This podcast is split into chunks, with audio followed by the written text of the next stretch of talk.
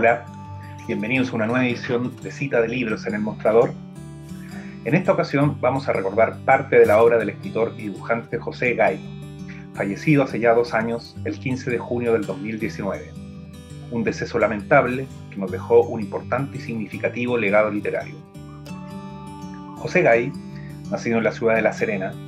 fue periodista y ejerció su profesión fundamentalmente en medios de prensa escritos. También fue ilustrador, humorista gráfico y desarrolló una importante actividad en pintura. Su incursión en la literatura de ficción fue más bien tardía, pero no por ello menos talentosa que en otras áreas, obedeciendo un impulso que, según testimonió en más de una entrevista, nació en los años posteriores al golpe de Estado de 1973, pero cristalizando recién décadas después, tras años de preparación, investigación y depuración de una voz narrativa propia singular y reconocible. Entre sus títulos, la mayor parte de ellos publicados por Tajamar Editores, destacan las novelas Las manos al fuego, Los Lampton y El caso P. Los volúmenes de cuentos El 20 y Yo Él, además de las novelas gráficas Capitán Garra y la adaptación a cómic de la clásica novela El Río, de Alfredo Gómez Morel, que fue su última publicación en vida allá por el 2018. Fuera de esto, Guy incursionó en el humor deportivo y asimismo en la sátira política, en los volúmenes Ojo en Tinta y Piñera Mucho Poquito Nada, del año 2011,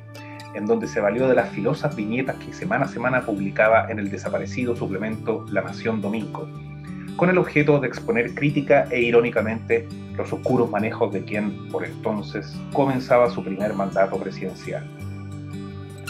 Y si bien la política, examinada desde distintas épocas históricas, fue uno de los temas que atravesaron transversalmente su obra, tanto la escrita como la gráfica,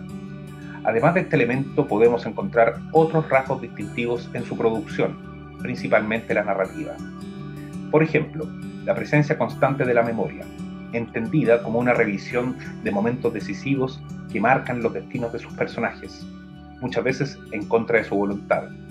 forzándolos a volver en determinadas circunstancias a lugares y contextos en donde deben enfrentarse aspectos no resueltos de su pasado. Mediante este recurso, valiéndose de secretos que se arrastran durante décadas, asistimos a tramas individuales que develan panoramas más amplios a medida que se desbrozan, frescos de época marcados por las circunstancias familiares, históricas y también por las diferencias de clase e ideología siempre tan presentes en nuestra sociedad. Así sucede en su aplaudida y premiada novela negra, Las manos al fuego, del año 2006, donde tenemos a un protagonista, Adrián,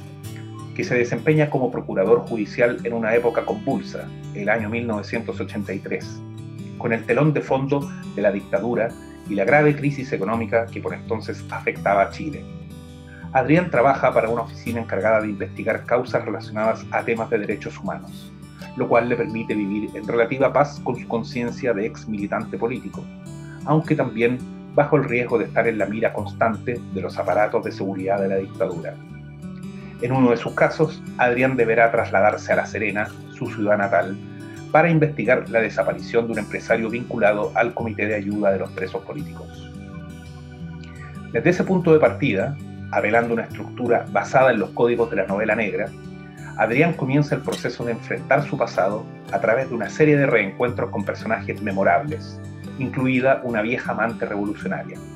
al tiempo que avanza en una investigación que da cuenta de un país violentamente polarizado, con una corrupción institucional que alcanza a ambos bandos en pugna. La novela, de este modo,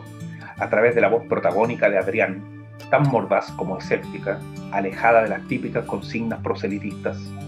logra plasmar un vívido cuadro de época, donde cada cual esconde algún secreto.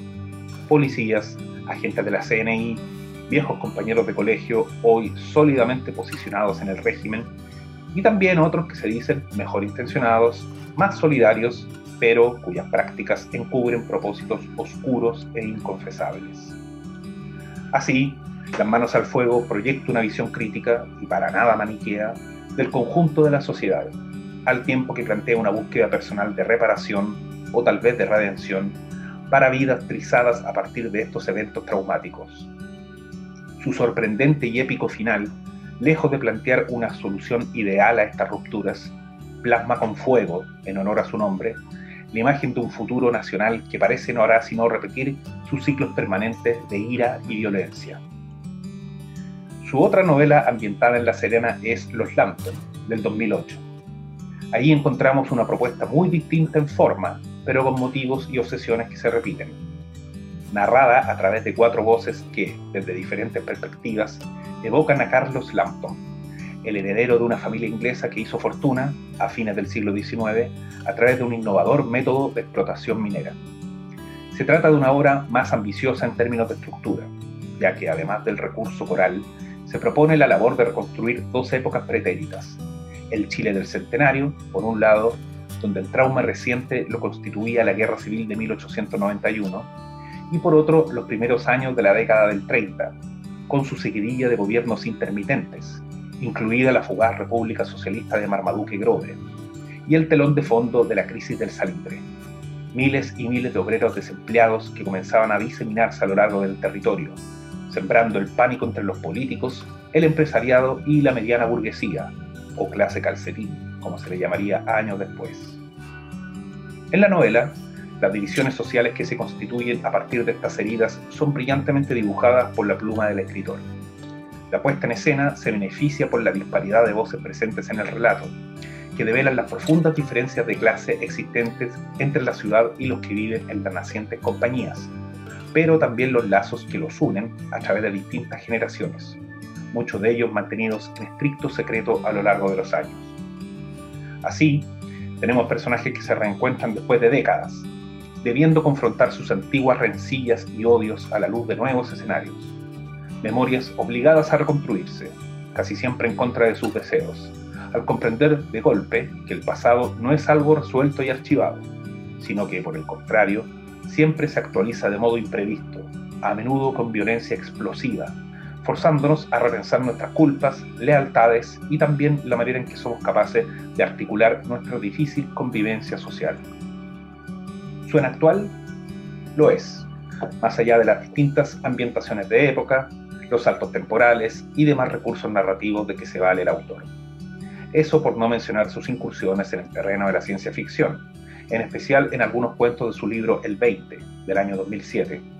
en donde la excusa de ambientar la acción en el futuro no es más que otra estrategia para situar en perspectiva los traumas que nos azoran en el presente y en general en toda época.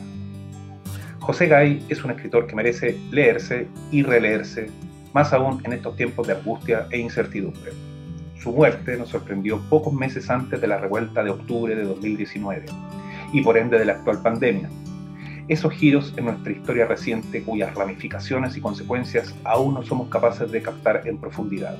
más allá del interminable desfile de opiniones y fatuidades que se observan en matinales y programas de farándula política. Pienso, en contraparte, que la lectura de obras como la de José Gay pueden otorgar pistas que nos ayudarían a movernos mejor en medio de la actual oscuridad.